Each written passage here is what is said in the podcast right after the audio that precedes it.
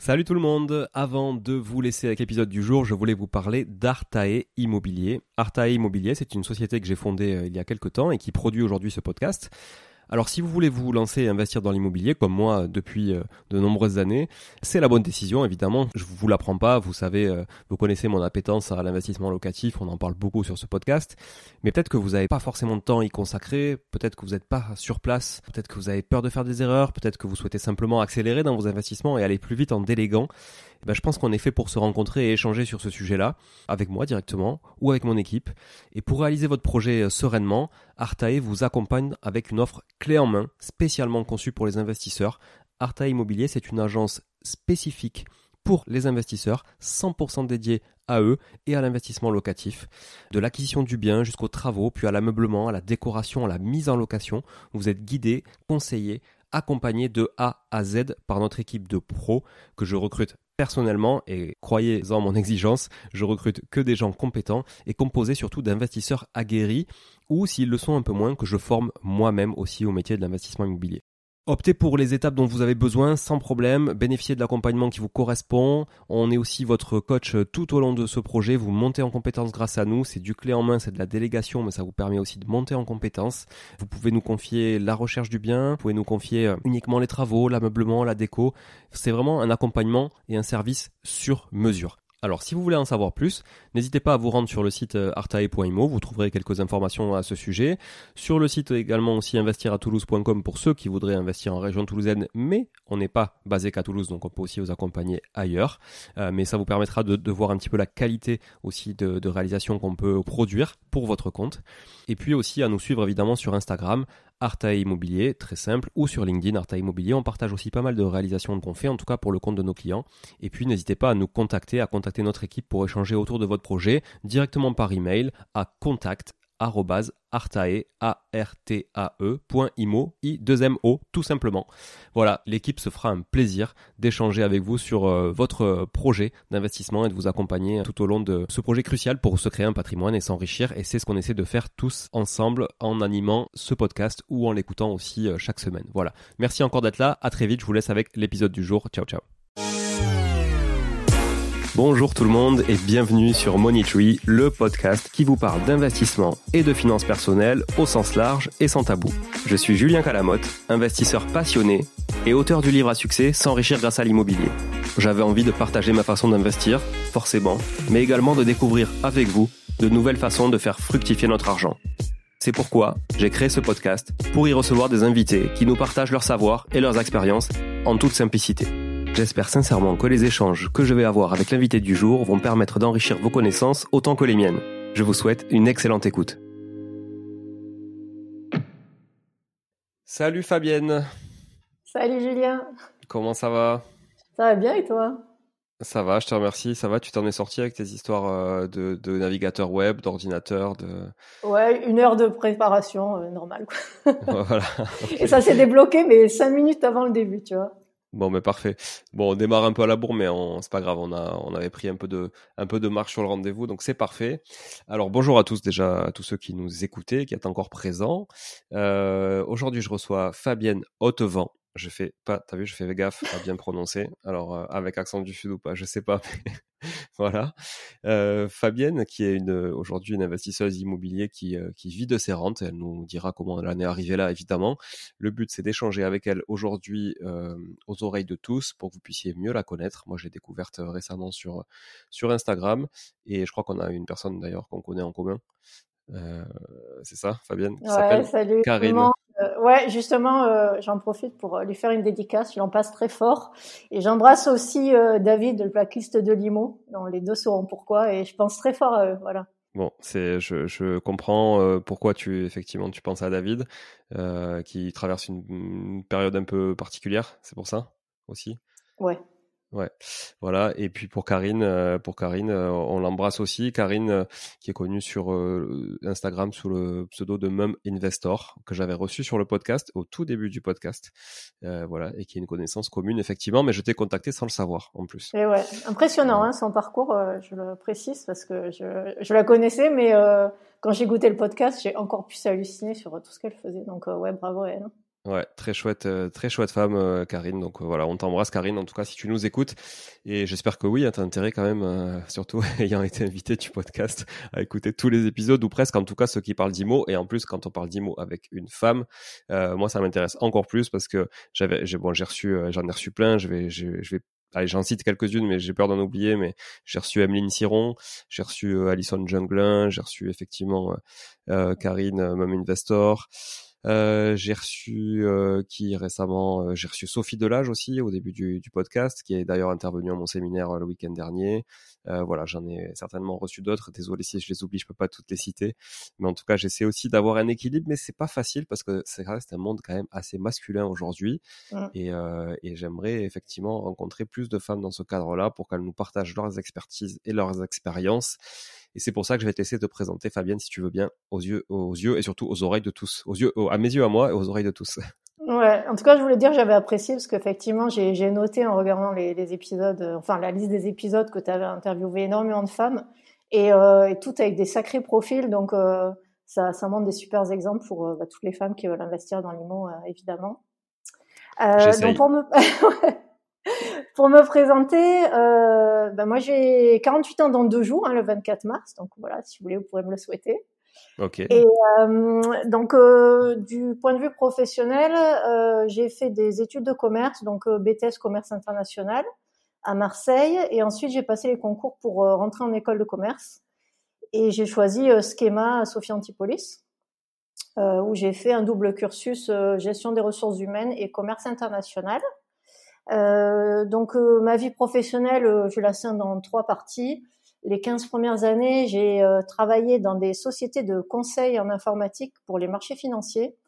Et mon activité, c'était d'ouvrir des filiales à l'étranger. Donc moi, après mes études, je rêvais d'aller habiter à Milan. Donc je me suis débrouillée de, de trouver un poste là-bas. J'y suis restée sept ans. Pourquoi Milan? euh, bah parce que déjà je parle italien et j'avais fait un stage là-bas quand j'étais en BTS j'étais tombée amoureuse de la ville pour, euh, le dynamisme, le style, euh, euh, la mode, enfin tout quoi. J'adorais vraiment. Je me sentais bien dans cette ville, donc je voulais y habiter.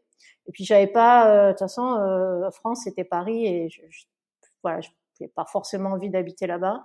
Donc pour moi c'était l'étranger vu mes études et puis Milan j'avais j'avais adoré donc c'était c'était parfait. Euh, mais après je me suis lassée et lors d'un voyage à New York je suis tombée amoureuse de la ville donc j'ai réussi à me bah, aller ouvrir la filiale de la société là-bas parce qu'il y, avait rien du tout. Euh, c'est marrant parce que tu travaillais pas du tout dans la mode parce que tu, tu, cites Paris, Milan, New York en fait. tu vois, ouais, bah, c'est aussi la, finance hein, euh, avec Londres. Ouais, c'est vrai. Les... mais c'est vrai que tu dis ça, mais euh, à la fin de mes études, je voulais travailler dans le dans le design ou dans la mode à Milan et j'ai cherché du travail pendant un an. Et le problème, c'est que les salaires euh, étaient pas. Enfin, la vie est chère et les salaires, n'étaient pas corrélés. Donc, euh, j'ai dû me résoudre à chercher autre chose. Et l'informatique, c'était euh, c'était à hauteur de mes compétences et de mon niveau de salaire. Donc euh, voilà, c'est pour ça que je suis partie sur ça, mais sans grande conviction, ni pour la finance ni, ni pour l'informatique. Hein. C'était plus le, le métier en lui-même de, de, qui était global, de développement commercial. Ah bah déjà le fait d'arriver dans un pays où en fait il n'y a pas de structure, donc il faut tout créer, euh, soit au niveau euh, légal, RH, trouver les partenaires, recruter, euh, trouver les bureaux, signer les premiers contrats, vraiment partir à l'aventure. Moi j'adorais ça et, et c'est ce qui a fait. J'ai fait ça pendant 15 ans. Donc après je suis restée 6 ans à New York, en plein milieu des subprimes. et puis j'ai de New York j'ai ouvert la filiale canadienne aussi de la société. Et puis euh, j'ai démissionné euh, du jour au lendemain parce que bah, euh, entre l'ambiance pourrie dans la société et du harcèlement que j'ai subi pour des questions politiques, ah bah, j'ai décidé de, de, de, claquer la porte, hein, même si j'ai réussi à rattraper la situation et que j'aurais pu rester. Mais j'avais perdu la foi dans la société. Et du coup, j'ai dit bah, au revoir. Et je suis partie sans rien, sans vraiment d'épargne, sans, sans, sans, sans chômage évidemment. Bon, j'imagine que à, New York, alors tu dis que tu n'avais pas trop d'épargne. À New York, euh, c'était quoi les idées de salaire là-bas par rapport Est-ce que c'est vraiment une ville chère pour y habiter et finalement tu as du mal à épargner même si tu as un gros salaire? Euh, oui, ça c'est sûr. Et puis en plus, euh, donc moi j'investis dans l'IMO, mais j'en parlerai plus tard. Depuis 2003, donc j'avais commencé à acheter des apparts quand j'étais à Milan, et, euh, et quand j'étais à New York, j'ai acheté une maison avec un maximum d'apport. Mm. Et euh, j'ai démissionné exactement un an après. Donc, euh, ben, toute mon épargne était partie dans la maison, j'avais plus d'argent. Et en plus, euh, comme je travaillais avec une personne qui, qui coûtait très cher dans la société, et que, enfin, bon, c'est compliqué, mais sans donner les détails. Donc, en gros, je, enfin, les objectifs étaient irréalisables. Et objectif veut dire variable. Et du coup, bah, j'avais peut-être 30 ou 40% de mon salaire qui avait disparu cette année-là. Donc, je pouvais même pas euh, réépargner. Euh, voilà. Donc, je suis partie euh, d'un côté dans une difficulté financière hallucinante, sans savoir où j'allais, hein, parce que j'avais quatre crédits. Je crois que j'avais ouais 3000 euros à payer par mois sans aucun revenu. Euh, mais j'avais tellement envie de partir que je me suis dit allez sautons dans le vide, c'est pas grave, de toute façon c'est ça ou mourir presque. Et euh, voilà, donc du coup j'ai décidé de, c'est là que commencé ma nouvelle carrière dans l'entrepreneuriat parce que euh, j'ai décidé d'ouvrir un, un, cabinet de recrutement euh, toujours dans le même secteur, hein, donc dans, l'informatique pour les marchés financiers. Et j'ai fait ça de Londres, euh, où je suis restée pendant trois ans à peu près. Euh, et en parallèle, j'ai aussi euh, créé une agence immobilière spécialisée dans la location de maisons de vacances. Parce que comme la maison que j'avais achetée quand j'étais à New York était dans le sud de la France et que je la louais en LCD, j'adorais faire ça. j'ai décidé de proposer mes services à d'autres propriétaires qui, euh, bah, qui avaient un certain âge et ils avaient un peu du mal à suivre avec euh, Internet, ils parlaient pas anglais. Euh, euh voilà, ils n'étaient pas très réactifs. Hein, c'était un peu l'époque de louer sur le bon coin et puis ça suffisait. Mais comme le marché évoluait, forcément, euh, euh il n'était pas, forc enfin, il pas vraiment à jour par rapport aux compétences et à la disponibilité. Donc, j'ai lancé ça et ça a très bien marché. et je crois qu'au bout de bah, un an ou deux, j'ai j'ai décidé d'arrêter le cabinet de recrutement parce que c'était devenu euh, plutôt alimentaire. Euh, voilà, donc ça c'était en 2014. Euh, et puis euh, et puis là depuis un an j'ai eu une année euh, ultra mouvementée à tous les niveaux, que ce soit professionnel, personnel. voilà, c'est j'ai vécu énormément de, de galères. et, et, ça m'a amené à me poser les bonnes questions et puis à éliminer tout ce qui était pas 100% aligné avec ce que je voulais vraiment. Et euh, je me suis rendu compte que l'agence immobilière, euh, bah, c'était quelque chose qui me plaisait, mais c'était pas ce dont je rêvais. Et, euh, et, par élimination, bah, je me suis retrouvée à vivre de mes rentes en fait. Alors c'était ce que je voulais faire depuis le début, mais euh, je sais pas pourquoi, je m'étais jamais autorisée à le faire. alors j'ai quand même fait des trucs de fou dans ma vie, mais je sais pas, ça me semblait inaccessible. Et en fait, il a suffi que j'ouvre le calendrier de ma maison toute l'année et que je, je dépense 2500 euros pour installer un jacuzzi pour que ben là, j'ai déjà une visibilité de plus 10 000 euros sur l'année. C'est une décision euh, qui est minime et en fait, euh, ça a tout changé. Alors bon, tu nous as spoilé un peu la fin du coup, mais du, parcours parce qu'il est quand même euh, assez riche, en tout cas de ce que je comprends. Bon, déjà euh, pas mal d'années d'expatriation, c'est c'est quand même très enrichissant personnellement, en tout cas, enfin je crois. Hein. Euh, tu peux oui, bah confirmer, mais voilà. Euh, et puis surtout dans des cultures qui sont quand même assez euh, différentes, hein, bon, une culture américaine, une culture européenne à l'italienne, hein, c'est quand même aussi différent aussi de la culture la culture française. Bon, ma femme est italienne, donc je connais bien aussi le sujet.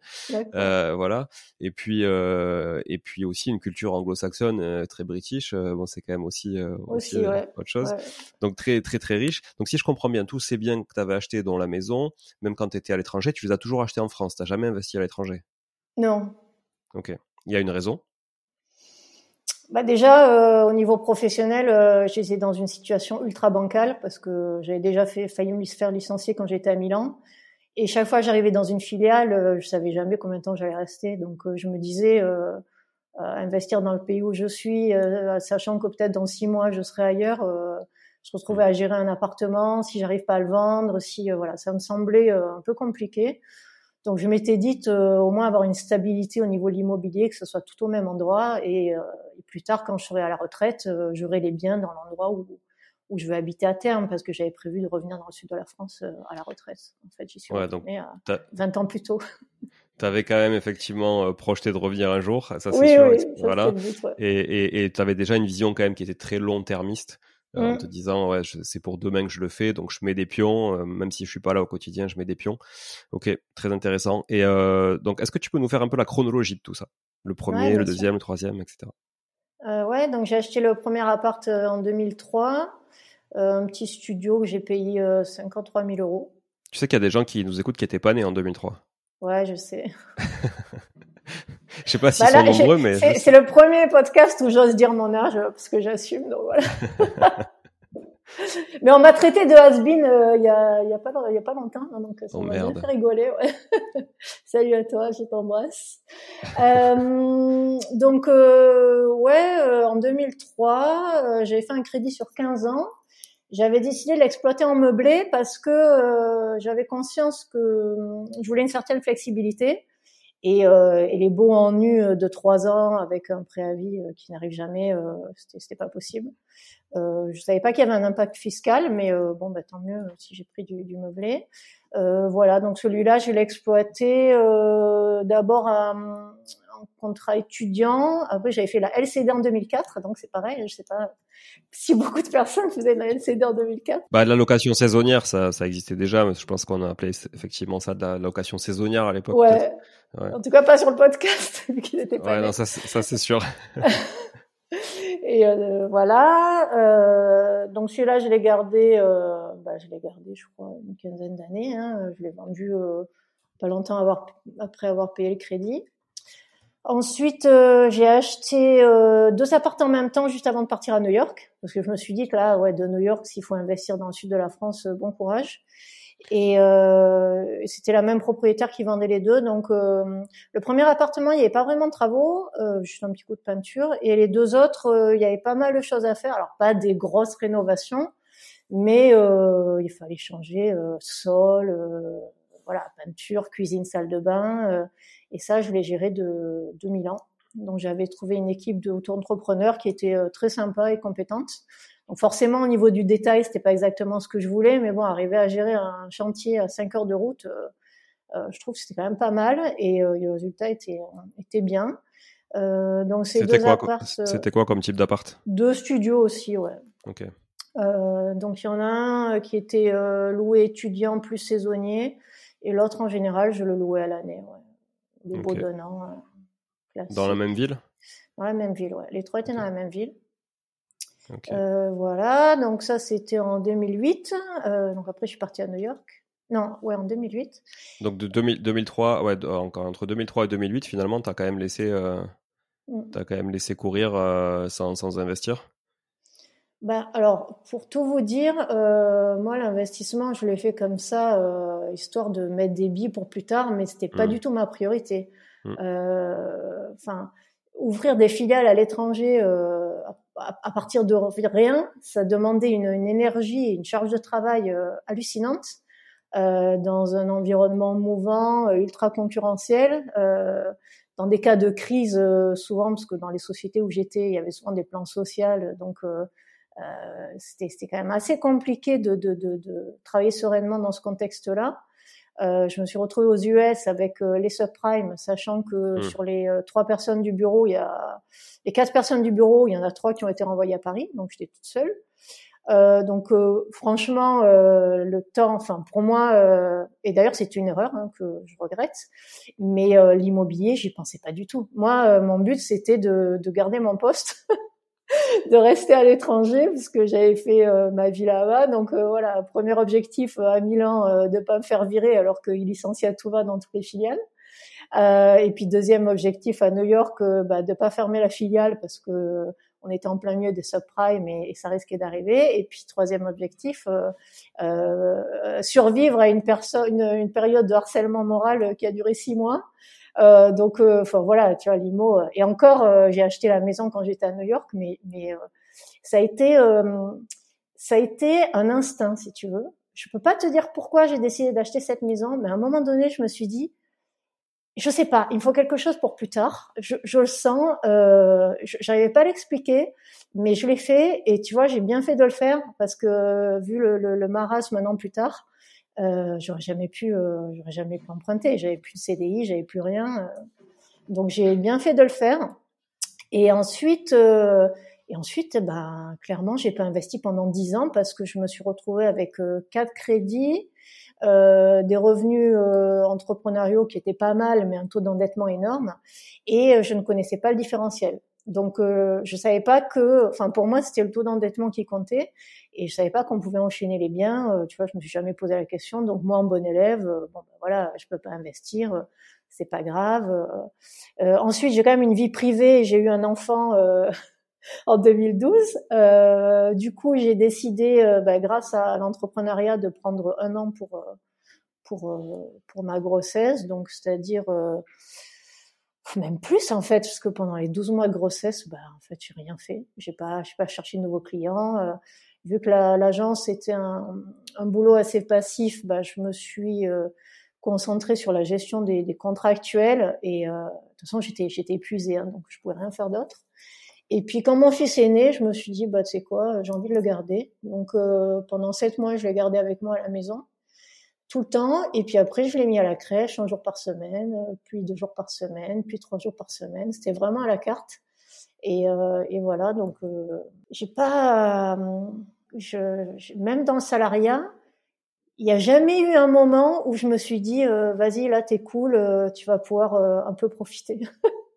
dans toute ma vie, depuis que j'ai commencé à travailler, j'ai eu challenge sur challenge et, euh, et tout le temps des défis à relever, mais de, de malade en fait. Je pense que il y a peu de personnes qui peuvent comprendre euh, ce que j'ai vécu dans ma vie professionnelle euh, et même perso, parce que bon, j'en parle pas trop, mais euh, euh tu sais, avoir un enfant à 39 ans, c'est pas c'est pas 20 ans, donc voilà, il y a, y, a, y a plein de trucs qui font que eh ben je me suis jamais euh, je me suis jamais laissé aller quoi tu vois. Donc euh, ouais euh, c'est vrai que si j'avais été un peu moins un peu moins fidèle à ma société et que je m'étais un peu plus écoutée ben j'aurais été égoïste et j'aurais j'aurais investi pour moi plutôt que de me, me tuer la santé à, à tout donner pour mon employeur pour que ça finisse comme ça mais bon après quand t'es loyal qu'est-ce que tu veux dire? T'es loyal oui, mais bon, c'est ça, c'est ça aussi qui t'animait, quoi. Enfin, je veux dire, on est tous animés par des trucs, euh, tu vois. Euh, voilà, moi aussi, j'ai été salarié pendant des années euh, et j'ai été aussi impliqué que si c'était pour moi. Enfin, voilà, tu vois, il y a, ça dépend. De, chacun doit trouver son équilibre. Toi, ça faisait partie de ton équilibre aussi, tu vois. Je veux dire, tu l'as, tu l'as pas fait en te forçant pendant autant d'années dans plusieurs endroits dans le monde si, si t'étais pas à l'aise avec ça. Tu vois, je pense qu'il y a un temps pour tout, des périodes aussi. Où... Ouais, après c'était voilà. Enfin, je dis que je regrette, mais j'ai dû en passer par là pour euh, avoir des prises de conscience. Mais euh, quand tu es dans le truc, en fait, dans l'action, enfin, des gens passionnés comme moi, tu, tu prends pas forcément du recul pour te dire euh, mm. est-ce que là c'est la bonne approche? Et tu vois là, cette, ces derniers mois où j'ai eu plein de galères et j'ai j'ai une remise en question, ben, aussi au niveau perso, je me suis rendu compte que je me sacrifiais beaucoup pour les autres et, euh, et que moi ça passait tout le temps après. Et, euh, c'est comme ça que bah, j'ai pu un peu me perdre et tout. Et maintenant euh, maintenant je sais que c'est c'est plus comme ça quoi tu vois. Et euh, maintenant j'ai plus envie de faire des trucs qui me plaisent pas. Euh, j'ai plus envie d'être dans le devoir dans l'obligation parce qu'il faut le faire. Bah non je m'en fous en fait. Et s'il faut expliquer aux gens que que c'est c'est comme ça et que je passe en premier ben il faut voilà. Je trouve un moyen de le dire mais avant c'était enfin tu vois c'est comme le, le, soldat qui part au combat quoi voilà c'est euh, t'as signé avec une société, t'es en CDI, euh, euh, t'as la chance qu'ils aient accepté de, de t'envoyer à l'étranger, ben en fait tu leur dois quelque chose, euh, hmm. euh, voilà jusqu'à la mort quoi en fait. Non, mais je comprends cet, cet, attachement, en fait, ce sentiment de dépendance. Euh, ouais. euh, mais euh, donc, attends, si je comprends bien, la quatrième maison, la quatrième, la quatrième, le quatrième bien immobilier que tu as acheté, c'est la maison, c'est ça? Ouais, c'est ça. Cette maison, t'en as fait quoi? euh, ben, je l'ai toujours. Donc, c'est une maison que j'ai payée euh, 368 000 euros. J'ai fait un crédit sur 15 ans. Ouais. Donc euh, voilà, ça fait des, des, belles mensualités. Mais comme j'avais un super salaire, je pensais la, la rembourser en 3 ans. Donc euh, évidemment, ça s'est pas passé comme ça. Mais juste pour te dire un peu ce choix de stratégie euh, sur du court terme, avec le recul, tu dis ah ben j'aurais dû faire un crédit sur 25 ans. Sauf que ben ouais, t'as pas forcément dans ta vie de visibilité, ne serait-ce qu'un an. Voilà. Euh, donc j'ai commencé à l'exploiter en LCD, en location saisonnière euh, de New York. Euh, et j'ai fait ça bah, depuis depuis 2012. Hein, donc avant je la louais que l'été, et depuis cet hiver je la loue toute l'année. C'est pour ça que j'ai fait un, un, espace jacuzzi pour que les gens puissent la louer aussi pour le week-end. T'as jamais renégocié le prêt de donc t'es toujours sur 15 ans donc il te reste pas, pas grand chose là, il te reste 4, 4, 4 ou 5 ans. Bah, j'ai fait un arrêt d'un an avec le Covid. Ouais, donc du coup, il me reste encore 5 ans. Ouais. Hmm. J'ai euh, voulu renégocier cette année, mais euh, j'avais l'accord de ma banque et finalement, euh, c'est pas passé à cause du taux d'usure. Voilà, donc pour l'instant, j'en suis là. Je sais pas, je vais voir avec euh, ma banque actuelle si si je peux faire quelque chose.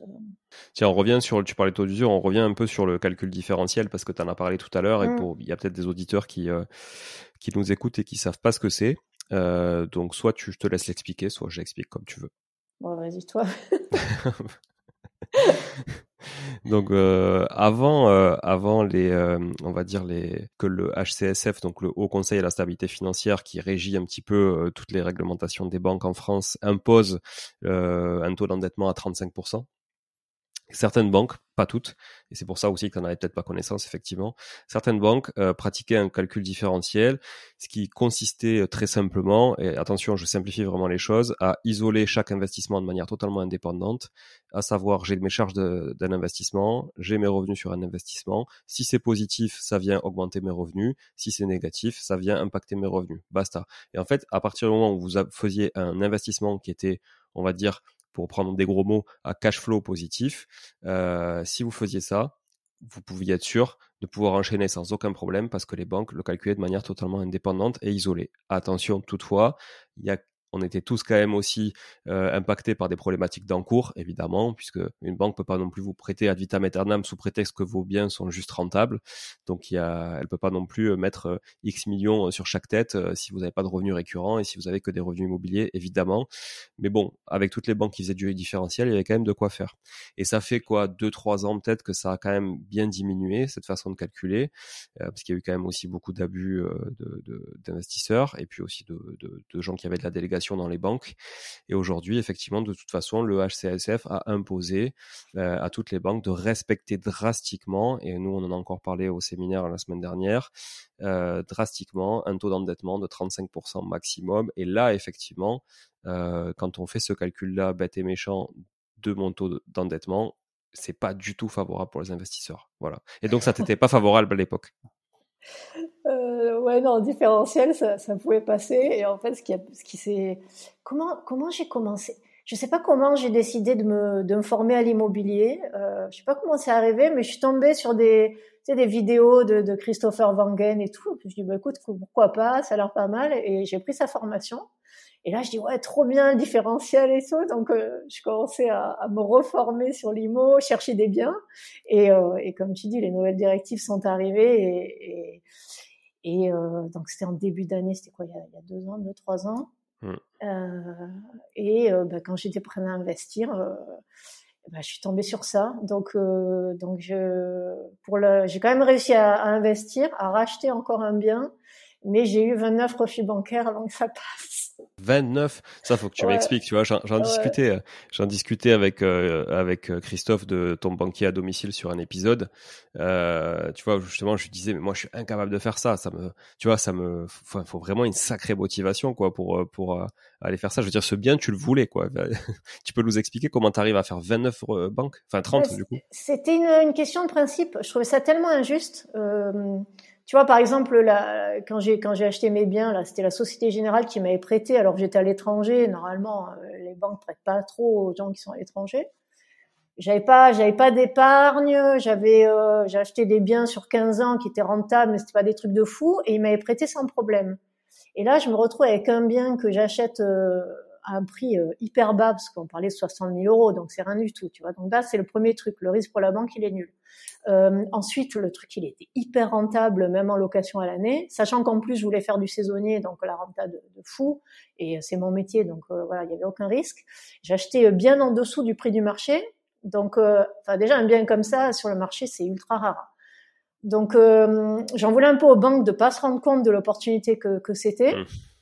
Et puis alors, euh, humainement, euh, les discours condescendants euh, des banquiers qui te disent oh, mais vous rendez compte, vous avez la moitié de votre revenu qui viennent de vos rentes, vous êtes pas en CDI, mais tu sais, mais que des excuses bidons en fait, juste parce que tu rentrais pas dans les cases. Et, et j'avais du mal à accepter ce discours, sachant qu'en plus j'avais vendu mes apparts, j'avais un max d'épargne. Euh, et, euh, et, je disais non non c'est pas possible. Tu vois c'était pour moi c'était inconcevable. Donc euh, bah, j'ai continué et puis aussi je me disais de toute façon là ma situation elle est ce qu'elle est. La maison j'ai pas envie de la vendre. Donc je vais pas je vais pas passer un, un endettement correct du demain. Donc soit ça toi tu trouves un moyen de, de, de continuer à emprunter et de continuer d'investir soit c'est un peu la fin de ta vie d'investisseuse, euh, à moins que tu t'associes et tout. Mais euh, moi, j'ai voilà, j'avais pas envie de m'associer, j'avais envie de, de, continuer à investir toute seule. Euh, et euh, voilà, j'ai fait, j'ai fait, j'ai fait toutes les enseignes, j'ai fait plein de courtiers, j'ai, j'ai, j'ai parlé euh, euh, financement hypothécaire, achat de prêt, euh, et puis finalement je suis tombée sur, ben, grâce au, à mon cercle IMO là de, de Christopher Wangen, j'ai discuté avec un super courtier qui m'a dit bon moi je vais pas pouvoir t'aider, mais par contre sache qu'au Crédit Mutuel, si tu vas aller voir en vendant bien ton truc, en disant que euh, tu ouvres tes, tes, comptes pro, euh, tu mets ton épargne, tu fais ci, ça, ça. Tu vois, il m'a vraiment donné toute la stratégie. Et, euh, et du coup, j'ai pris la, la, liste de tous les crédits mutuels de mon département. Euh, j'ai googlisé euh, tous les, les, noms des directeurs des crédits mutuels et j'en ai trouvé un qui investissait dans l'IMO. Là, j'ai dit c'est bon, celui-là ah pour moi. et, euh, et, et, évidemment, avec lui, ça a marché. Et, et tu vois, c'est c'est vraiment une question d'interlocuteur parce que quand il, en fait, il croyait qu'il y avait un loup. Il m'a dit, mais c'est pas possible d'avoir un dossier comme ça et que personne vous finance. Je dis, mais ouais, mais parce que vous regardez pas avec les mêmes critères que les autres. Vous ben voyez quelqu'un qui entreprend, euh, quelqu'un qui a des investissements rentables, quelqu'un qui, qui sait présenter un dossier, euh, qui, qui sait parler, qui, qui, qui a envie, qui se bouge, quoi. C'est ça que vous voyez. alors que les autres, ils voyaient euh, quelqu'un qui avait pas de CDI, qui était endetté, qui, qui, qui rentrait pas dans les cases. Et, euh, et, moi, ce que je veux, c'est un, un, interlocuteur comme ça qui va être capable de me comprendre. Pour moi, c'est ça un banquier, c'est quelqu'un qui est avec vous, euh, qui, qui, qui, comprend votre stratégie. D'ailleurs, pour la petite histoire, euh, je l'ai encore vu la semaine dernière, pour lui annoncer aussi, euh, entre autres, que j'avais décidé de vivre de mes rentes. Et qu'est-ce qu'il m'a dit? Il m'a dit mais c'est génial. Franchement, bah euh, il, y a des, il, y a, il y, a des banquiers effectivement qui sont très à l'aise avec ça. Il y en a d'autres qui ne le sont pas. Il faut trouver le bon interlocuteur, peu importe la banque. La banque c'est pas vraiment un sujet. L'enseigne au final c'est vraiment l'interlocuteur qu'on a. Mais il t'a prêté en nom propre? Ouais. Ouais. Parce que il n'y a pas des banques qui t'ont dit passer en société, on vous finance? Euh non c'est fou ça, parce que franchement, il y a quand même beaucoup de banques qui ont de la délégation sur ces montants-là, en plus, quand t'as pas d'encours chez eux, qui ont de la délégation, et encore plus en, passant en pro, tu vois, en SCIS ou en SAS, parce qu'en fait, là, là, tu décorrèles un peu l'encours pro de l'encours perso, donc euh, ton taux d'endettement, finalement, il est plus du tout euh, impactant là-dessus, tu vois, c'est, euh, c'est étonnant que personne t'ait proposé ça. Et ça prouve qu'ils sont pas forcément au niveau les interlocuteurs aussi parce que tu vois ils, pouvaient, gagner une client ils pouvaient une cliente une PNO des flux bon bizarre. Bon après, moi, je suis dans une ville, euh, c'est pas trop une ville de d'entreprise. De, de, hein. Enfin, tu vois, t'as as, les maçons, euh, les coiffeurs, etc. Ouais. Euh, voilà, peut-être que si j'étais à Nice ou à Lyon, j'aurais des interlocuteurs qui sont un peu plus branchés société. Euh, non, là, franchement, ça vaut les bas. Je, je, Enfin, je quand je parlais de mon projet, mais je voyais, tu sais, les yeux vides et tout. Qu'est-ce que je fais? Et c'est vrai que comme j'ai, j'ai l'habitude, de, comme je fais beaucoup de recrutement pendant des années, en général, j'arrive à bien cerner les gens et, euh, et j'arrive tout de suite à voir euh, si les gens euh, adhèrent un potentiel dans la relation ou non. Et là, je, je, je me sentais seule quoi. C'était c'était c'était horrible. J'aurais pu arrêter l'entretien au bout de deux minutes en comprenant que ça allait mener nulle part. Mais bon voilà par politesse tu restes. Mais maintenant euh, pour le coup je sais vraiment quand euh, justement parce qu'à un moment donné j'ai fait du coaching euh, j'ai aidé les personnes à investir dans l'IMO. Et alors là je sais exactement comment trouver le bon banquier et, et comment faire en sorte de parce que tu vas avoir des agences où t'as pas le bon interlocuteur. Le problème, c'est que par exemple, tu, si tu vas au Crédit Agricole de ta ville, tu déposes ton dossier, ben après c'est trop tard s'il si, ah dit non. Hmm. Alors que si tu fais le rendez-vous et tu vois tout de suite euh, que la personne n'est pas intéressée, bah, t'évites de déposer ton dossier. Comme ça, tu tentes le crédit agricole de la ville voisine et avec un peu de chance, la personne va être un peu plus ouverte à, à t'aider. Ouais, c'est ça. Ton conseil, c'est de choisir d'abord l'interlocuteur. Et une fois que tu l'as trouvé, tu déposes ton dossier pour qu'il puisse l'instruire, parce qu'une fois qu'il l'a instruit, effectivement, bah, tu es tenu à la relation avec lui. quoi. C'est ça? Ah, bah, C'est un des conseils, ouais. Ouais, ouais c'est clair. Euh, tu disais que tu avais vendu des appartes. Donc en fait, si je comprends bien, j'essaie de reboucler un peu. Mais euh, j'ai Ouais, bah il y a tellement de choses que ouais, on perd le fil. du coup, tu as vendu des appartes. Alors, t'en es où aujourd'hui? Qu'est-ce qui s'est passé depuis? Est-ce que pourquoi tu as fait ces arbitrages? Eh ben, j'ai fait ces arbitrages parce que, euh, alors sachant que les, trois premiers, j'avais j'avais fini de payer les, les, crédits, et le premier, je l'ai vendu parce que euh, j'avais acheté avant que l'immobilier soit au plus haut. Donc j'arrivais à faire de la renta euh, et tous mes voisins de l'immeuble avaient acheté euh, trop cher. En fait, les, les, prix dans ma ville ont, ont, ont vraiment monté euh, rapidement après que j'ai acheté. Mais après, ils ont baissé, mais d'un coup, mais vraiment fortement. Et, et donc, les gens ont acheté des apparts qui, dans les 70 000 euros, 72 000 euros, des trucs qui valaient dans les peut-être 5 ans plus tard 40, 50 000 euros, tu vois. Ah ouais. Et eux, bah, ils avaient besoin de, de, de louer peut-être, je sais pas, 600 euros pour s'y retrouver.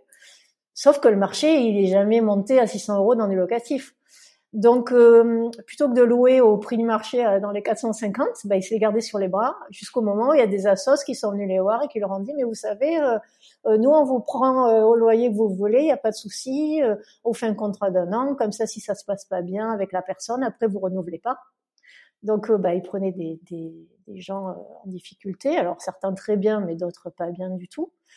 Et, euh, et, moi, je me suis retrouvée avec un voisinage euh, plus que limite. euh, voilà, donc euh, moi, j'avais des apparts qui étaient nickel, bien rénovés, des locataires de qualité, et puis bah, ils se retrouvaient avec euh, des gens sous curatelle, des gens bourrés, des SDF dans l'immeuble.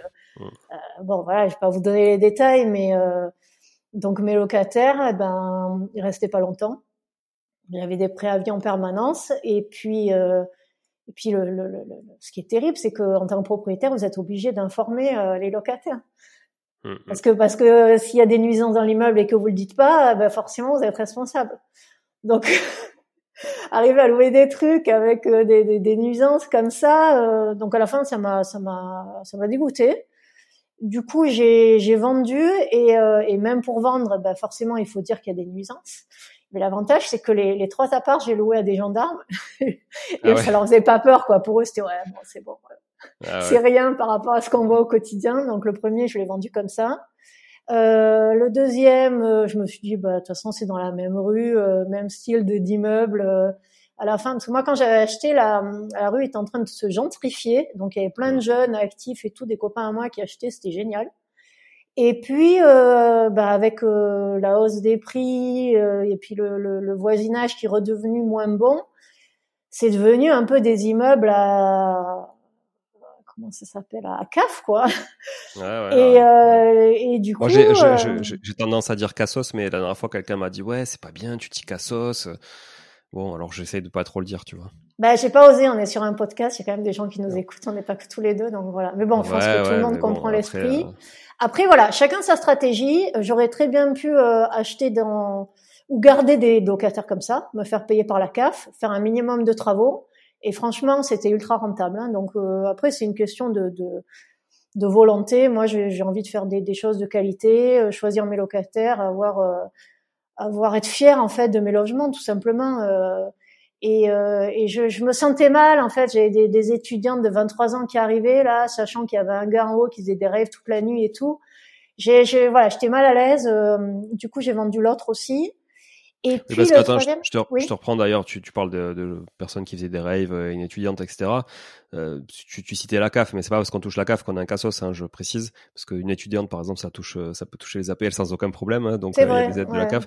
Donc c'est pas, il y a pas du tout de corrélation entre ça. C'est plutôt un mode de vie et un irrespect des choses en fait, hein, dans, dans le terme que j'ai utilisé tout à l'heure et, euh, et, voilà, ce qui n'a absolument rien à voir avec, pour le coup, le les revenus de la personne ou les aides qu'elle perçoit, etc. C'est vraiment plus un état d'esprit et un non-respect et un manque de politesse de la part de voilà de certains locataires. Je précise. Non, c'est ça. Non, mais bon, tu fais bien de préciser parce que nous, c'est un peu c'est un peu le vocabulaire des investisseurs immobiliers. Ouais, on fait vite des raccourcis, mais euh, voilà, enfin, il y, a des, il y a plein de gens qui touchent les APL et qui sont très très sains euh, de, de corps et d'esprit. Voilà. De toute tout, moi, tous mes locataires ont tous touché les APL, euh, sauf que c'était soit des étudiants, soit des, des, des, personnes qui travaillaient. Voilà, Sur des moi, surfaces, c'est, tout le temps le cas en fait, quasiment. Bah oui, exactement. Et ça, c'est, c'est bien aussi ce que j'apprécie dans les petites surfaces. Un d'autres des avantages, c'est cette sécurité quand même. Bon, je t'ai coupé du coup le troisième. Non, pas de souci. Donc le troisième, euh, euh, le troisième, euh, il, commençait à devenir un peu vieillissant, surtout que dans ma vie, il y avait plein d'investisseurs qui étaient arrivés de Nice et tout, qui faisaient des super appartes. Donc je m'étais dit bon, il va falloir que je fasse des travaux. Et puis j'étais partie dans l'idée de le mettre en LCD pour pouvoir amortir les travaux et, avoir vraiment quelque chose de qualitatif. Sauf que, euh, et ça, ça me donne une bonne opportunité d'ailleurs, il y a eu des, des infiltrations en provenance de l'immeuble voisin euh, qui ont engendré des, des, des catastrophes dans l'immeuble, euh, sachant quand même qu'on avait un syndic professionnel euh, euh très connu. Et ben malgré ça, on s'est retrouvé dans l'immeuble avec des apparts qui étaient inhabitables, des communs, mais vraiment en lambeaux. Et je me suis dit non, je vais pas garder un appart là-dedans parce que si on n'arrive pas à régler ce problème-là rapidement, ben en fait, je vais avoir un appartement qui risque d'être impossible à vendre. Donc, euh, donc voilà, j'ai pris cette décision-là. Mais euh, juste pour dire que voilà, il y a une, une, une forte mode d'acheter des immeubles. C'est une super stratégie. Mais euh, attention quand même, parce que en termes de risque, si vous achetez un immeuble et que vous vous retrouvez dans le même cas que bah, ce qui est arrivé moi qui était en copro, bah, vous avez vous avez quand même pas mal de risques concentrés sur un bien et, et ça peut être catastrophique. Ouais, les gens qui, qui, écoutent le podcast et qui, qui, me suivent depuis un petit moment le savent. Moi, je suis pas un grand fan, ou ceux qui ont lu mon bouquin d'ailleurs, je suis pas un grand fan des, des immeubles de rapport. Ça aussi, c'est un autre gros mot comme le cash flow. Mais euh, des immeubles de rapport dans le sens où effectivement, déjà, un, même au niveau des locataires, tu es responsable de tout parce qu'en fait, tous les gens savent que tu es le propriétaire du voisin et donc à chaque fois, le moins de problèmes, euh, ils te contactent dès qu'il y, a le moindre truc. Donc déjà, ça, c'est quand même euh, un charge mental. Il faut, faut le supporter quand quand tu gères toi-même directement. Et ensuite, euh, effectivement, euh, dès qu'il y a un problème, bah, c'est 100% euh, pour ta poire en fait. Hein. Et ce problème-là, si tu l'as pas provisionné, parce que souvent, je vois passer moi des budgets prévisionnels, tu vois, d'acquisition, etc., de clients qu'on peut accompagner ou, ou qui viennent parce que justement ils ont pas réussi à passer le pas avec des tableaux et, et jamais ou très rarement il y a des provisions sur travaux ou provisions sur imprévus qui est prévu, tu vois, dans leur euh, budget prévisionnel en fait. Euh, il n'y a pas, y a pas cette, cette, poire pour la soif qui est mise sur le côté, tu vois, et qui peut permettre justement euh, d'anticiper une toiture éventuelle, une grosse infiltration, un mouvement de terrain, enfin, tu vois, des trucs, des trucs qui arrivent en fait. Hein. ça arrive pas, ça arrive pas qu'aux autres ou à des immeubles sur Marseille ou dans le centre-ville voilà, ça arrive partout, quoi. mais j'aurais jamais cru, hein, tu vois, quand j'ai acheté ce, ce, cet immeuble qui était nickel, euh, bien entretenu, que aussi rapidement on arrive à des catastrophes pareilles. Euh. et c'est là que j'étais contente de, ouais, d'être en copro et d'avoir quelques tantièmes uniquement. Euh, et voilà. Et celui-là aussi, je l'ai vendu à un gendarme parce que, bah, comme c'était une super affaire, euh, quand j'ai vendu, il n'y avait pas tant de, de, de biens intéressants et euh, et, voilà, il était très content lui aussi. Donc, euh, bah, moi, j'étais bon filon, euh, voilà, un bon filon sur les gendarmes. Ah, les gendarmes, c'est top. aucun problème au niveau financement et tout. Et puis les gars, c'est pas pour faire des généralités, mais bon, il faut dire, ils sont quand même assez carrés dans leur dossier et tout. ils tiennent, tiennent parole. non, franchement, c'était un bonheur. Alors après, t'en es où du coup? Donc, t'as fait, as fait quoi avec tout cet argent quand t'as vendu? Eh ben, je l'ai utilisé. Enfin, franchement. j'ai euh, bah, j'ai utilisé pour payer mon crédit de la maison parce que euh, une maison ça coûte cher hein, entre les grosses mensualités plus euh, la piscine, le jardin, tous les, les, frais, le chauffage et tout. voilà, c'est c'est un puits. et donc j'ai réussi à racheter cet appart là. Enfin c'est pas un appart, c'est une maison de village à 60 000 grâce au crédit mutuel que j'ai mis en location euh, en, enfin en courte durée. Je j'avais prévu de faire du saisonnier sur l'été et puis après de le mettre à l'année, mais euh, je non en fait maintenant je suis un blocage sur la location longue durée. J'ai j'ai plus envie en fait. J'adore la LCD donc euh, il en LCD, il tourne très bien. Euh, et puis j'ai racheté un appart il y a, il y a un an et demi encore un, un espèce de, de grand studio, enfin un avec un, un coin chambre euh, que j'exploite aussi en LCD et, euh, et qui cartonne. Euh, voilà, donc euh, là j'ai revu mon banquier et donc en fait ce qui s'est passé c'est que l'année dernière je me suis séparée et puis avec toutes les galères que j'ai eues financières, je me suis dit que j'allais peut-être devoir vendre la maison. je pensais avoir réussi à la refaire financer pour me donner un peu de l'est. Sauf que après l'accord, le Crédit Mutuel m'a dit trois mois plus tard que c'était plus possible. Donc là, je me suis dit c'est bon, c'est la fin de la fin je pourrais plus jamais emprunter, c'est fini. Euh, jusqu'à ce que bah, cette année, je réussisse à vivre de mes rentes, euh, que j'augmente mon revenu et que je retourne voir le Crédit Mutuel. Et en fait, euh, il m'a dit, euh, quand je l'ai vu, il m'a dit bon bah c'est 35%, c'est plus négociable. On peut pas, voilà, ça on déroge plus. Qu'est-ce qu'il m'a dit d'autre? Bon bah avec ma situation, c'était un peu compliqué, toujours ce problème de taux d'usure et tout. Mais euh, quand je lui ai amené mon dossier et qu'il a vu les cash flows que je faisais sur euh, sur les, les biens, plus comment j'avais réussi à optimiser ma maison, il m'a dit non, mais en fait, on va peut-être pouvoir faire une exception. Donc là, on est convenu que si j'arrive encore à trouver des petits biens dans les 60-70 000 euros, il me, il arrivera à me financer. Sachant que sur des biens comme ça, j'arrive à faire dans les 400 euros de cash flow par mois. Donc c'est pas, pour moi, c'est pas beaucoup de gestion, c'est pas des gros trucs, c'est pas du tout risqué parce que c'est aussi rentable à l'année. Et, euh, et, moi, je préfère avoir euh, moins de biens ultra rentables que d'avoir un gros parc immobilier parce que euh, parce que plus de biens veut dire plus de risques potentiels. Voilà. Donc les locations courte durée, c'est toi qui les gères. Hein. Du coup, tu gères tout, hein, évidemment. C'était ton métier et puis voilà. Donc ça veut dire que tu, tu c'est quoi ton quotidien sur la gestion des, des courtes durées que ben, Jusqu'à présent, euh, je déléguais le ménage et, euh, et, je faisais des arrivées autonomes sur les, sur les petits logements. Dans la maison, j'ai toujours euh, voulu faire l'accueil parce que euh, c'est pas trop le même esprit en fait, c'est plutôt des familles. Euh. puis là même quand je loue des couples, en fait, c'est, je sais pas, c'est un, y a, je trouve qu'il y a plus de liens en fait. Les gens, c'est un peu comme un échange de maison. Euh, c'est voilà, il y a, je sais pas comment expliquer. Il y a, y a, y a besoin de, enfin, moi je sens, je sens qu'il faut un accueil personnalisé. Euh, et puis aussi, ouais, il y a le fait que comme il y a pas mal de choses à, à montrer en termes de fonctionnement, je pense que c'est c'est mieux d'être d'être sur place. Et puis euh, et puis le fait qu'ils sachent que c'est chez moi, que c'est moi qui habite, euh, je pense qu'il y a, y, a, il y a plus de respect en fait sur le logement. Euh, ils ont envie d'en prendre soin. Donc euh, pour moi, c'est ultra important. Mais euh, sur la maison de village et l'appart, euh, là, c'est entrée autonome. voilà, je les vois quasiment jamais les locataires. Et là, depuis j'ai décidé de, de, vivre de mes rentes, bah, comme j'ai un, peu peur financièrement, du coup, j'ai décidé de, de, faire le ménage moi cet hiver sur mes biens pour bah, mettre un max de côté. Et là, quand la saison va arriver, bah, je vais, je vais reprendre les équipes de ménage parce que de toute façon, je vais pas me faire le ménage dans trois biens en parallèle sinon je fais plus rien. Hein, donc euh, voilà. Ouais, Et pour moi, c'était euh, même en termes de, enfin comment dire, c'est psychologique, hein, franchement, mais euh, le fait de, de pouvoir me, me, réapproprier la gestion totale et de me dire, ben en fait, je suis chez moi, tu vois, c'est moi qui fais tout. Euh, j'ai une, une, maîtrise totale et, euh, et, et j'ai plus besoin de compter sur qui que ce soit.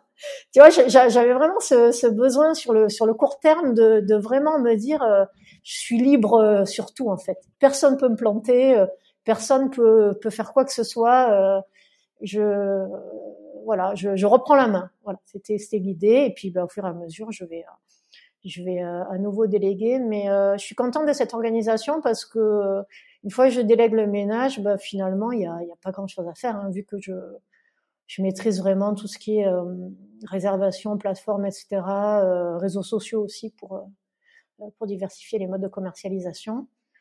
Après, les arrivées autonomes, ben, franchement, c'est facile. Puis les gens, ils sont habitués hein, maintenant dans tous les LCD, il y a des boîtes à clés, donc euh, c'est pas comme si euh, on leur demandait de faire un effort. Quoi. Eux, ils apprécient d'être euh, flexibles sur les horaires d'arrivée.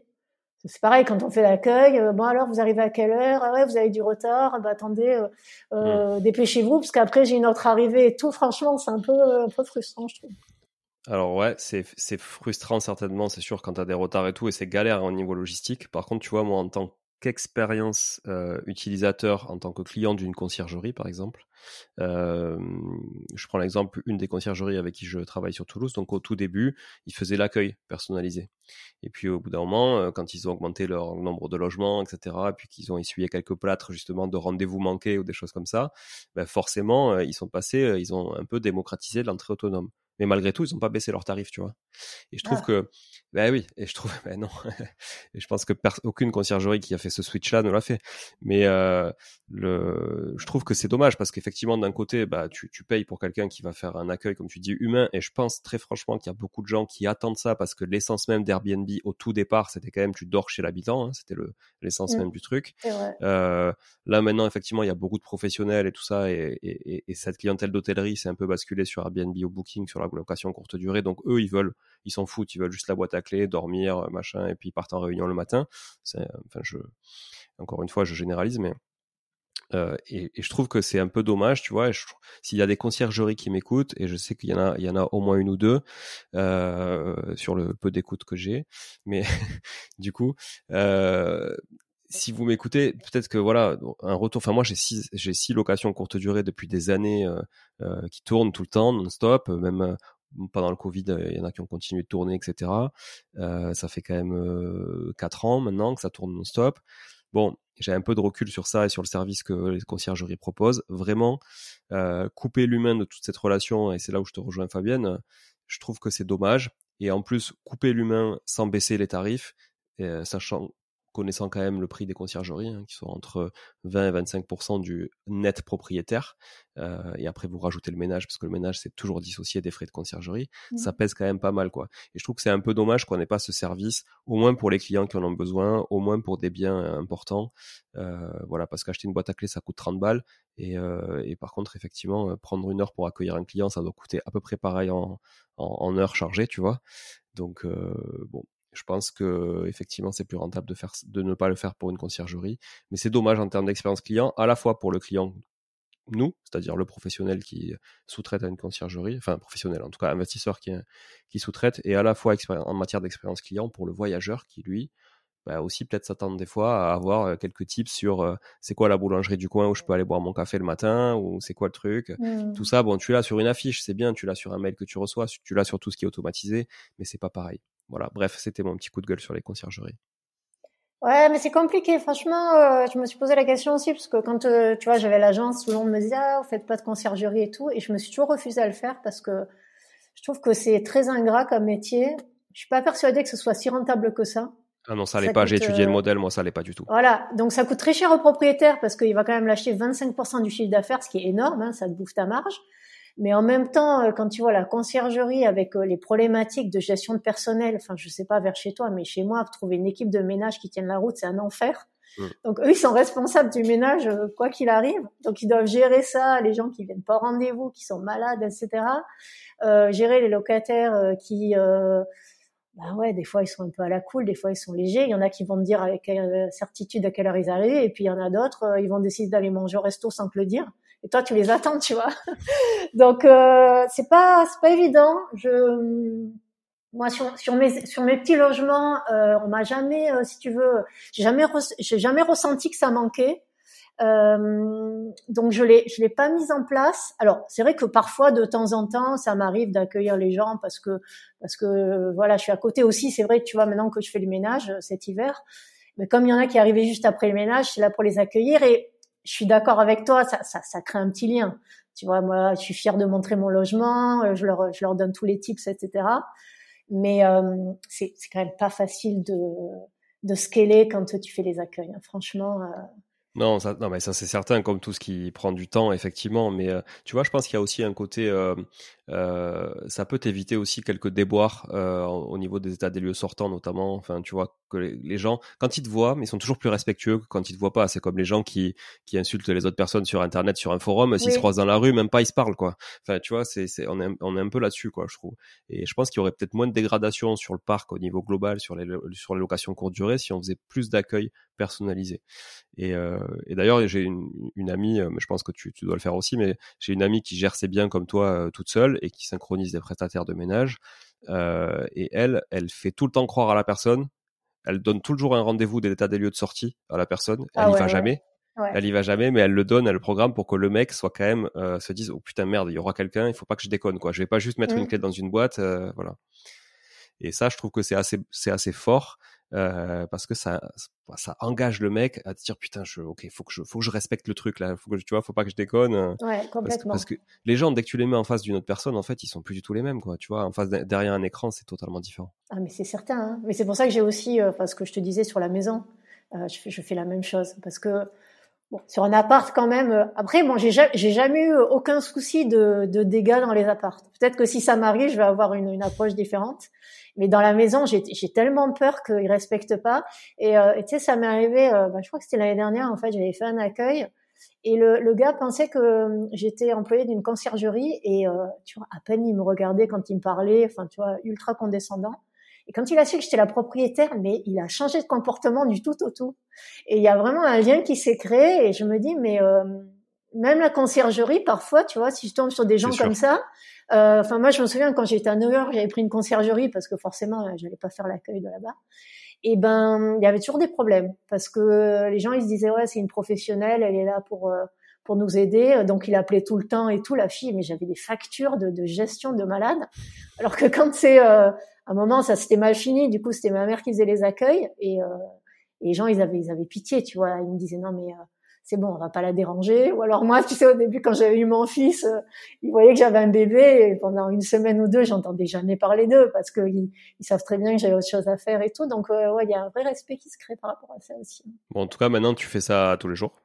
Donc, pour, pour que pour tes propres biens, tu fais, tu fais plus, tu fais. Ah, je veux plus travailler pour, les autres. Ah ouais, non, voilà. c'est terminé.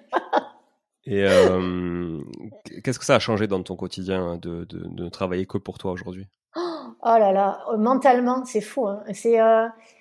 enfin, c'est pour ça que là, je, je, enfin, je me rends compte. Non, tout le monde est différent, si tu veux, mais moi, euh... tu vois, bah hier encore, il y a, y a, une investisseuse qui m'a fait une remarque, mais euh, de façon ultra bienveillante, tu vois, en me disant, euh, non, mais tu vas repasser à l'entrepreneuriat, tu vas pas faire des ménages toute ta vie. Mais en fait, elle se rend pas compte que pour moi, actuellement, là, faire un ménage, même nettoyer le jacuzzi après les gens, eh ben c'est une charge mentale qui est moindre que euh, devoir gérer la maison d'un propriétaire euh, où j'ai où j'ai aucune euh, c'est moins engageant c'est moins engageant pour toi en fait. C'est si tu veux t'es pas t'es pas libre. Tu vois moi c'est je, mm. fais ce que je veux quoi. Je je, je si j'ai envie de déléguer je délègue. Si un jour je suis fatiguée j'ai pas envie de faire le ménage ben je prends quelqu'un. Mais euh, si j'ai envie de d'économiser 100 euros en faisant le ménage ben je le fais, c'est euh, je sais pas comment expliquer. C'est, euh, tu vois, quand tu travailles pour, euh, moi j'avais mon agence, j'étais professionnelle, ils savaient ce que je, connaissais mon métier, mais t'as pas la main en fait. Tu vois, t'as, t'as, j'avais à un moment donné, je louais un super domaine viticole, une bassie de malade, 10 chambres et tout, un truc super luxe. Ils avaient des problèmes avec la fosse septique. Euh, c'est négligent par rapport à ça. Ils n'ont pas été capables de, de créer une station d'épuration pour régler ce problème-là et ben j'avais cette ce malaise en fait euh, parce que j'étais entre les deux tu vois. Donc d'un côté tu avais les plateformes qui demandent de pas faire d'annulation ou toi tu es responsable euh, s'il y a le moins de problèmes. Donc je leur disais attention vous pouvez pas annuler les, les séjours parce que parce que moi je suis responsable je vais avoir des pénalités etc et ben toi en fait tu as la responsabilité d'un côté parce que tu, tu dois des comptes à la plateforme biolocataire et d'un autre côté tu as des responsabilités vis-à-vis des propriétaires qui euh, s'ils sont négligents et qui font pas tout ce qu'il faut pour euh, euh, pour avoir des bonnes évaluations, ben voilà, c'est toi qui es responsable. Ou alors le propriétaire qui va te dire bon ben on se met d'accord sur un tarif et puis six mois plus tard il dit non non mais en fait j'ai fait des frais, on va augmenter les tarifs de 30%. Ben, tu fais mmh. quoi Tu dis bah non, ben si c'est comme ça. Donc soit on continue à bosser ensemble, soit donc, euh, enfin, tu vois, c'est toujours des rapports de force et tout, et euh, ça, ça m'a gavé. Mais moi, je vois mes biens où je, je sais exactement ce qu'il faut faire pour louer. Euh, je sais, tu vois, j'ai vraiment ce ressenti de de tout mettre en œuvre pour arriver à louer, et, et, et je gagne un, temps fou, une une flexibilité hallucinante. Et alors, enfin, ce que je disais un jour dans un live, c'est sur mon agence, j'étais en SARL, donc ok, tu as des avantages quand tu es en société, mais euh, entre le chiffre d'affaires que tu fais et la rémunération que tu te verses, ah, c'est sûr. C'est la folie. Sûr. Là, euh, bah là, avec mon jacuzzi, je vais gagner autant que qu'avec une société et 15 clients. Enfin, tu vois, c'est. Ouais, c'est vrai, c'est vrai. Alors, tu vois, il y a un truc, euh, il y a un truc euh, qui, qui me fera conclure l'épisode. Du coup, aujourd'hui, tu dis que tu vis de tes rentes, donc ça veut dire qu'on dit que t'es rentière, et mmh. mais t'es rentière active tu vois? Et, je trouve que c'est intéressant d'insister sur ce point parce que souvent les gens euh, pensent qu'un rentier ça branle rien de la journée. Alors c'est vrai, il y en a, il y en a, il y en a, mais c'est pas des rentiers euh, qui viennent du monde de l'immobilier souvent. C'est des gens qui viennent d'ailleurs, euh, qui, ont, des équipes aussi, ou c'est d'autres types de rentes, tu vois? Mais je trouve que être rentier en immobilier, c'est tout sauf passif, très clairement. Euh, alors toi en plus là t'es vraiment actif parce que pour le coup euh, voilà c'est toi qui fais tourner les trucs et, et, et, ta rente si tu veux la booster c'est toi qui en es maître donc forcément puis même ça me plaît tu vois je, je à, part, le ménage mais euh, sinon ça me ça me plaît. Même même si euh, je restais très rentable en faisant appel à une conciergerie et ben en fait j'aurais pas envie. Parce que parce que je je enfin je dis ça mais tu vois là maintenant, euh, si vraiment je veux quelque chose de plus passif, ça va, ça va peut-être passer par la bourse ou autre. Mais euh, mais pour moi, l'immobilier c'est aussi euh, rendre un service et euh, tu es obligé d'avoir un certain contrôle et une certaine gestion. Mais je crois que c'est Alison qui disait ça, tu vois, où elle elle a délégué plein de trucs, mais mais euh, elle est toujours obligée de de, de s'intéresser aux choses parce que, de toute façon, tu tu tu le vis toi aussi. Euh, tu, tu as beau avoir des gens qui sont super impliqués et, et qui sont qui sont qui sont professionnels, etc.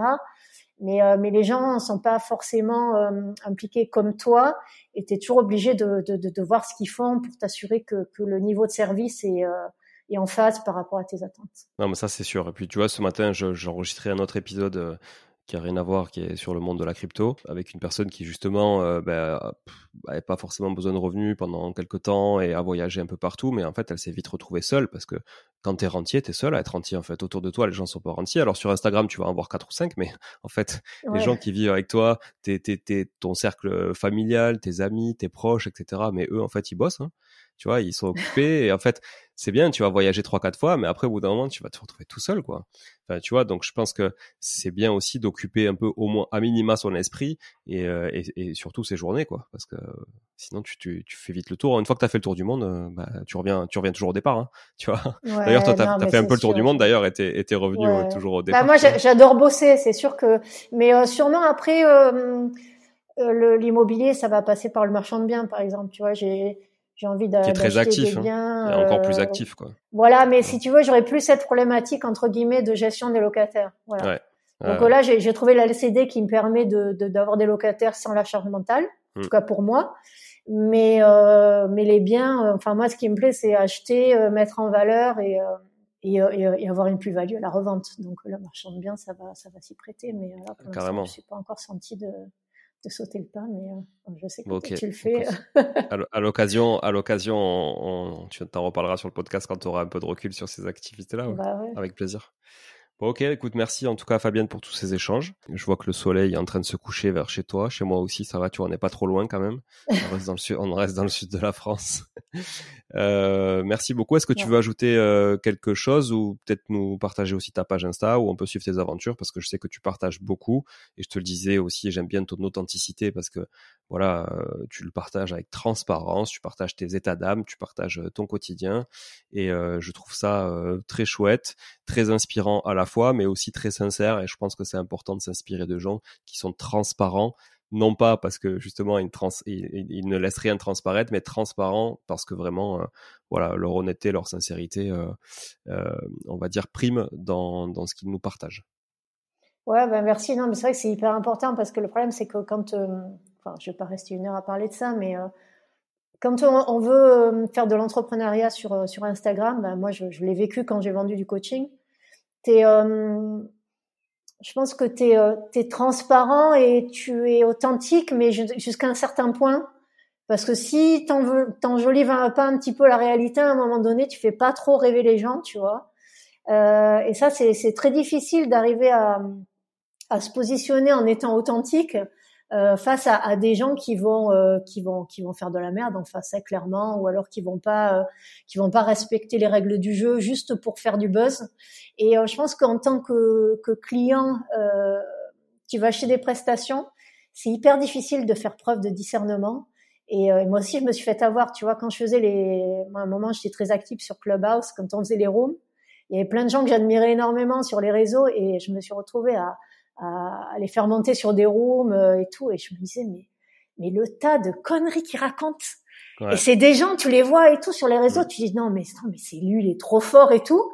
Et, et, et quand tu es sur Clubhouse, tu peux pas mentir parce que tu as les gens qui te posent les questions en direct. Donc si mm. tu sais pas, tu tu, tu tu, tu, tu te fais griller direct quoi. Et je me suis dit non mais en fait il y a, y a, tout un tas de gens là sur le réseau mais qui sont qui ont pas leur place mais mais quand quand quand t'es pas dans le cœur du truc, tu peux pas le voir. D'où l'importance du fond et de la forme. La forme, c'est bien, mais le fond, c'est quand même primordial si on veut avancer correctement.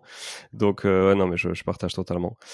Merci encore euh, vraiment, Fabienne. Ton pseudo, c'est euh, Immobilier Passion. Ouais.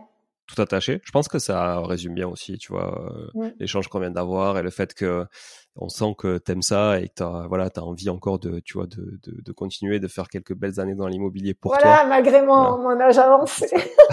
non mais parce que alors là âge avancé, je pense qu'il n'y a pas d'âge pour, pour, tout ça. Non mais honnêtement je pense qu'il n'y a pas d'âge pour tout ça et en plus la force que t'as c'est que t'as as quand même commencé en 2003, ça fait 20 ans euh, et, euh, et 20 ans c'est quand même euh, c'est quand même une longue période et t'as as vu passer plein de, de, de périodes différentes. Pour toi aujourd'hui voir des taux à trois et demi Ok, bon, ah ben, c'est trop bien, 3,5 c'est cool. Moi j'avais emprunté à, en taux variable plus de moins 2, c'est tu vois, ça existe même plus quoi. voilà, donc faut le dire à toutes les, les, générations de jeunes des gens qui ont commencé à investir dans l'immobilier via la baisse des taux notamment vers les années 2017-2018, tu vois et, et, tout cet essor là aujourd'hui, c'est encore temps d'investir, il est encore temps d'investir. Évidemment, on pousse personne à investir ici mais c'est pas le taux qui doit vous bloquer en tout cas. Voilà, ça c'est certain. Et ni les recommandations parce que tu vois, moi je suis à bien plus de 35% et, avec le bon interlocuteur bancaire et le bon dossier, j'arrive encore à emprunter. Donc euh, euh, voilà, c'est. Euh, mais ouais, si je peux rajouter un dernier truc, c'est surtout si vous vous n'êtes pas à fond et que vous voulez investir dans l'immobilier, laissez tomber parce que quand je fais du coaching, j'ai vu tellement de gens qui s'arrêtaient aux premières difficultés. C'est c'est un véritable engagement. C'est presque une une vocation quoi d'investir dans les mots. Je trouve que et surtout en ce moment où c'est pas facile. Enfin, ça n'a jamais été facile, mais euh, je pense que là on est dans une période qui est encore un peu plus chahutée, donc euh, euh, ouais, il faut être bien accroché. Mais si vous lâchez rien et que vous êtes à fond, bah il n'y a pas de raison pour pas y arriver. Merci pour cette conclusion en tout cas et à très vite sur les, sur les réseaux sociaux et pour suivre toutes, toutes tes aventures de rentière active. Merci Julien. Merci Fabienne. Ciao ciao tout le monde. À très bientôt pour un prochain épisode. Ciao. Bon, si vous êtes là, c'est que vous avez écouté jusqu'au bout et a priori l'épisode vous a plu. Si c'est bien le cas, n'hésitez pas à le partager autour de vous. Notez ce podcast sur Apple Podcast et Spotify en laissant un commentaire 5 étoiles. Je ne vous le répéterai jamais assez, mais c'est grâce à vous que ce podcast vit aujourd'hui et peut continuer de vivre en vous proposant un contenu toujours plus qualitatif. Merci encore. Je vous retrouve très vite sur un nouvel épisode de Money Tree. En attendant, je vous souhaite la meilleure des réussites dans vos projets et un bon enrichissement. À très bientôt.